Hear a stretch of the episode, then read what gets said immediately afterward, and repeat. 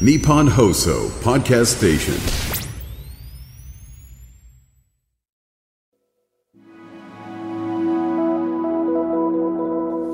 こんばんは、阿部亮です。さて、前回は NPO 法人ワールドオープンハート理事長の安倍京子さんをゲストにお迎えしました。ワールドオープンハートは犯罪加害者の家族の支援を日本で初めて行った団体で宮城県仙台市に事務局があります。前回は加害者家族の支援について具体的な活動を伺いました。そしてワールドオープンハートの活動のもう一つの柱とも言えるのが加害者を家族に持つ人たちが交流する加害者家族の会の開催です。今週は加害者家族の会のお話、さらに犯罪に走る若者にどうブレーキをかければいいのか、家族が犯罪に手を染めないようにできること、そんなお話を伺います。今週もスタジオには安倍京子さんにお越しいただいています。よろしくお願いします。よろしくお願いします。まずは改めてワールドオープンハートについて教えてください。えっ、とワールドオープンハートはえっ、とまあ加害者家族のあの支援をしている団体で、加害者家族のまあ生活の支援ですとか、事件が起きた後の起こりうる刑事手続きがわからないとか、そうしたあの助言をあの行うまあ団体です。あの2008年から活動されているということなんですけれどもあのこれまでに受けた相談件数がなんと2000件以上はい。ということで、まあ本当に加害者の家族に寄り添って一つ一つ悩みを解決されていると思うんですがそのワールドオープンハートではその加害者の家族のサポートの一環として加害者家族の会というものを定期的に開かれているということなんですがこのきっかけは何だったんですか？えーとまあ、私があの大学院にまあ通っている時にあのまあ大学院生なのでまずお金も人脈も全くないという中で、えーとまあ、唯一できることといったらあの、まあ、会議室なんかを借りてですね、まあ、プライバシーが守られて加害者家族がまあ集う会などは学生でもできるということで、まあ、それしかもう手段がなかったんですよね。そういうことで、まあ、あの加害者家族の会というのを、まあ、始めた一番最初の支援なんですけれども。いやでもその大学院生でお金もない中で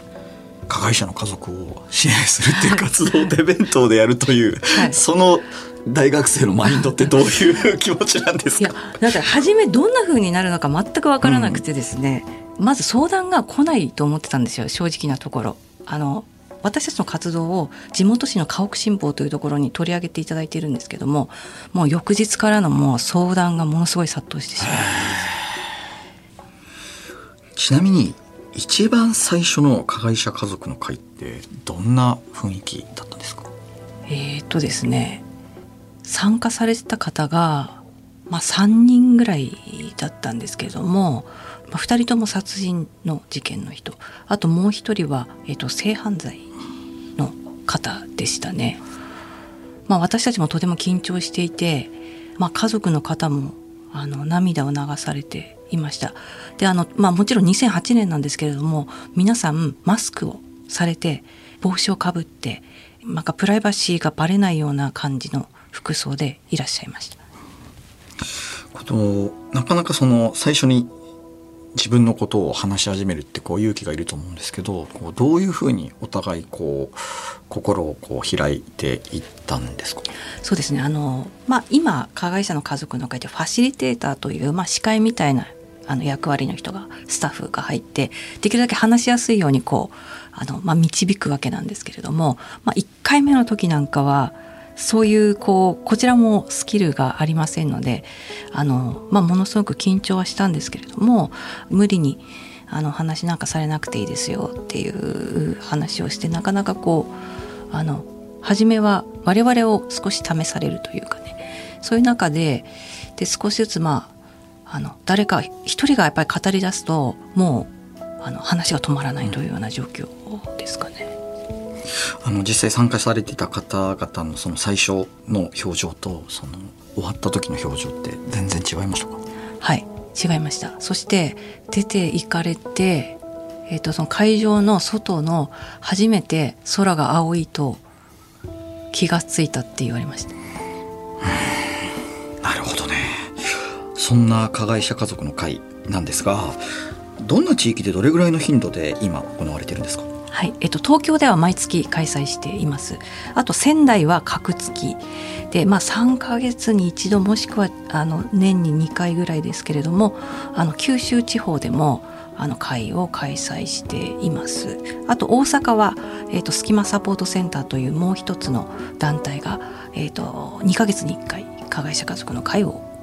あの開催しています。あの一度に何人ぐらいの方が集まって、まあ、どういった、まあ、決まり事のもとでこう行われてるんですか？えー、とそんなに人数は多くなくてですね東京会場が一番人が多くても、まあ、10人という感じでであのー加害者の家族である人はしか入れません。加害者本人とかはダメなんですけれどもと参加にあたってですねまず、えー、と会場も公開はしていません。参加する方だけに、えー、と会場の詳細を教えるということにしていまして、まあ、あの録音録画とかはもちろんしないとかここで話したことは外には持ち出さないとかそういうルールを守ってくださいということを前提に、まあ、ご参加いただいています。あの集まった方々はどんな話をされますか？そうですね。あの普段他の人には言えない、まあ、昨日刑務所に行ってきたとかですね、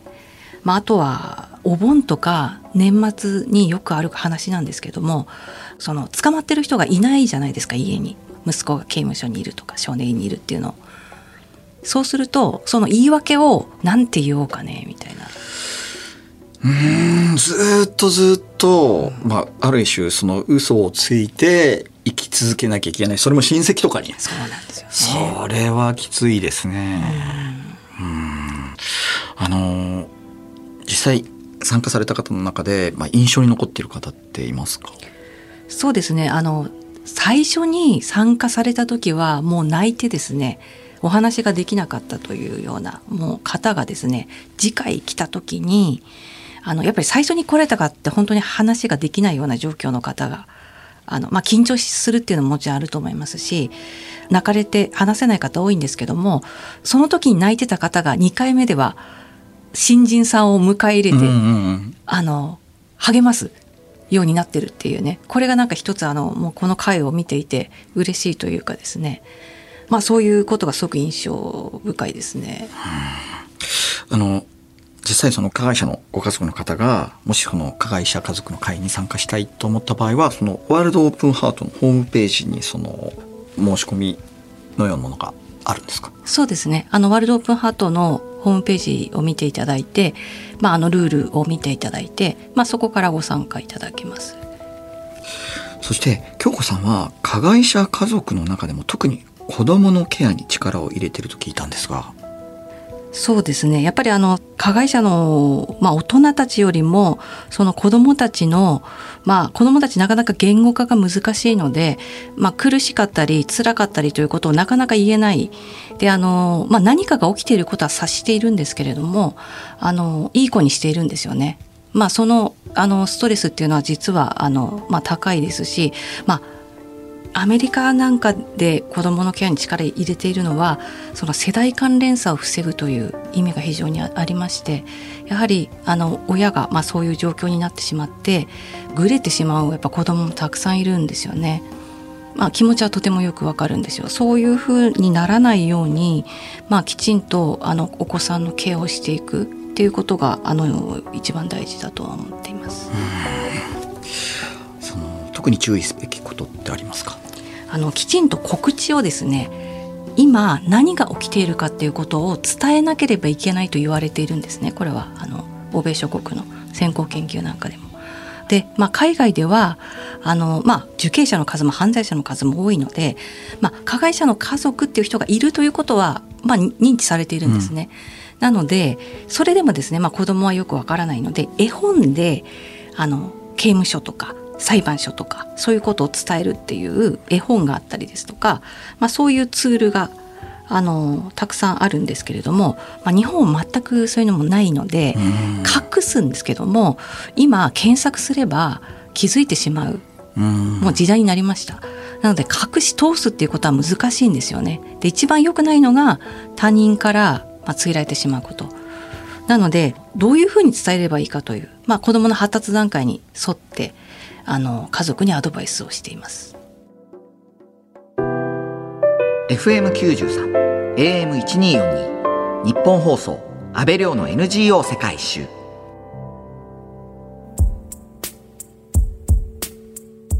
今日は NPO 法人ワールドオープンハート理事長の安倍京子さんにお話を伺っていますワールドオープンハートでは全国からの相談に応じているということなんですがこうした加害者家族への支援ってこの終わりってあるんですかね？特にあの私たちから終わりですっていうところはなくてあのもう相談がいらないと支援はなくても一人で歩けますというところが終わりですね。あの実際長い方だとどれぐらい支援されてるんですか？えっ、ともう10年以上。10年以上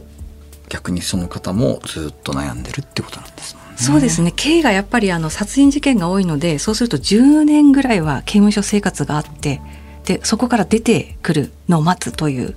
はい、非常に長いスパンになるかと思いますね。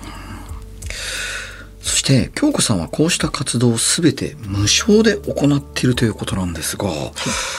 どういう仕組みで成立してるんですか？えっと、相談料っていうのはあの取っておりません。あの基本的にですね活動資金というのは寄付と助成金ですね。はい、あの仙台を拠点に運営されていると思うんですけれどもどういったそのメンバーというかので構成されているんですか？えっとまあ、法的な相談を行う弁護士や、まあ、あとは、えーと、転居の相談も非常に多いのであの不動産を経営しているあの経営者もメンバーに入っています。うん、あとは、えーと、臨床心理士社会福祉士といったあのスタッフで構成されています。うん、そうですよねもうなんかフルサポートしないとなかなか大変ですもんね。そうですね。はあ、かなりケースバイケースなのであの、まあ、専門家だけで足りるというわけでもなくあの買い物に行けない時にやっぱその買い物を代わりにしてくれたりですとか、まあ、あの車で一緒に送ってくれたりとか、まあ、そうした、まあ、とにかくいろんなサポートがあのいろんな人たちで支えていくっていう形になりますね。時間も長い。ので。あのそして加害者の本人に会うこともあるということなんですがどういったお話をされるんですか？そうですね。あの事件が起きた場所と家族が住んでるところが離れているというケースもあるので家族の代わりに本人に面会に行くというあのケースが一番多いんですけれども家族の支援をしていきますということをまあ伝えた上でですね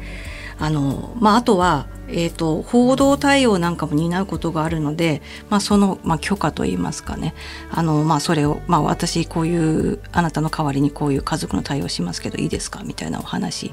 なんか、まあ、事務的なことですかね最初は。えそのいわゆるそのメディアスクラムのようなものがこう来ますよっていう時にその京子さんがカウンターパートとして交通整理しますよっていうことまでやるんですか？やります。はあ、はいそして闇バイトに象徴されるように、うん、まあ、安易に犯罪に走る若者も増えていると聞くんですが、うん、京子さんからはそうした若者にメッセージってありますか？そうですね。あのやっぱりこの時代ですからもうあの自分の犯罪っていうのはずっとこのインターネットの中にも残ってしまうんですよね。やっぱり一般論で言うとこう家族が悲しむからやめてくださいっていうのが一般論かもしれないけどまずあのそれよりも私はまずあの結局犯罪を犯すって自分を傷つけることになると思います。でいろんな人も巻き込まれていくのでその想像力をあの守ってほしいなとは思いますね。いや本当にそうですよねその加害者の家族っの苦しみっていうことがなかなか今社会にまだ見える化されていないからこそ、うん、その自分が安易にこう犯罪を犯してしまった場合どれぐらい周りの人に迷惑がいくのかっていうことが想像できないとそのストッパーとしても働かないっていうところがありますもんね。ね。だからそういう意味でも加害者家族の現状を伝えていくということは、まあ、犯罪抑止にもなっていくとは思っています。うんあの家族から犯罪に手を染める人を出さないために大切なことって何かありますか？そうですねあのやっぱり特に大きな重大事件なんかの背景を見ていくと、まあ、虐待をしていたなんていうケースはたくさんあるんですけれどもまあ、あの、まあだから虐待は絶対ダメですね。DV 虐待っていうのはもう完全に犯罪を招くことなので、それは絶対に言語道断なんですけれども、あの、家族の限界というところから事件が起きてるケースもあって子育てもやっぱ親だけでは今無理ですし介護疲れで介護殺人。子供がなかなか懐かなくて虐待してしまって殺してしまうとか。あのそういうことがやっぱりあるのでやっぱりその家族だけで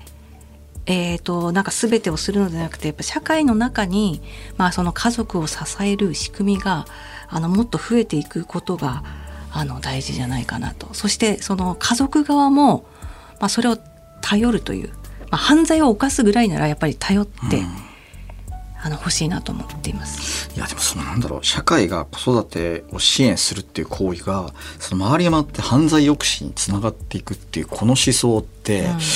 なかなかこう、あの、すごい長い、こう、うねね、あの思考が必要だと思うんですけれども、はい、でも本当にそういうふうにつながってるってことなんですよね。そうですね。だからいろんななんかサポートの仕組みがあった方が、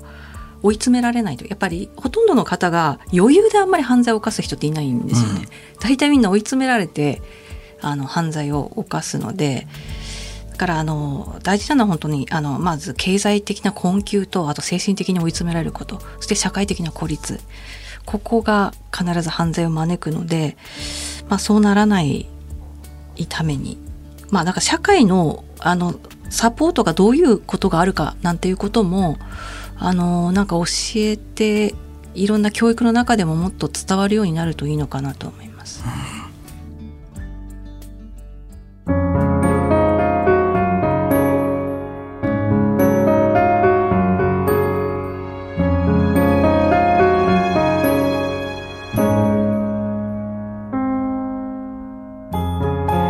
京有楽町にある日本放送からお届けした安倍亮の NGO 世界一周。そろそろお別れの時間です。今日は NPO 法人ワールドオープンハート理事長の安倍京子さんにお話を伺いました。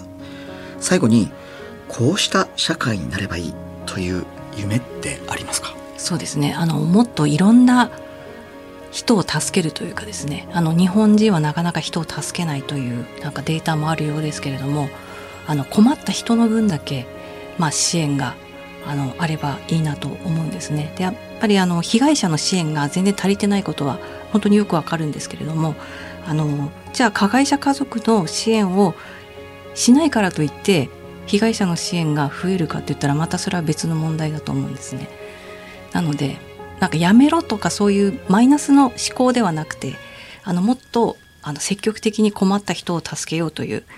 あの、まあ、そういう社会になったらいいなと思っています、うん、安倍京子さん貴重なお話をありがとうございました。ありがとうございました。安倍京子さんは本もお出しになっています。タイトルが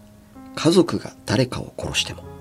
イーストプレスより発売中です。そしてワールドオープンハートの取り組みについて詳しく知りたい方また相談したいという方も公式ホームページをご覧ください。ここまでのお相手は安倍亮でした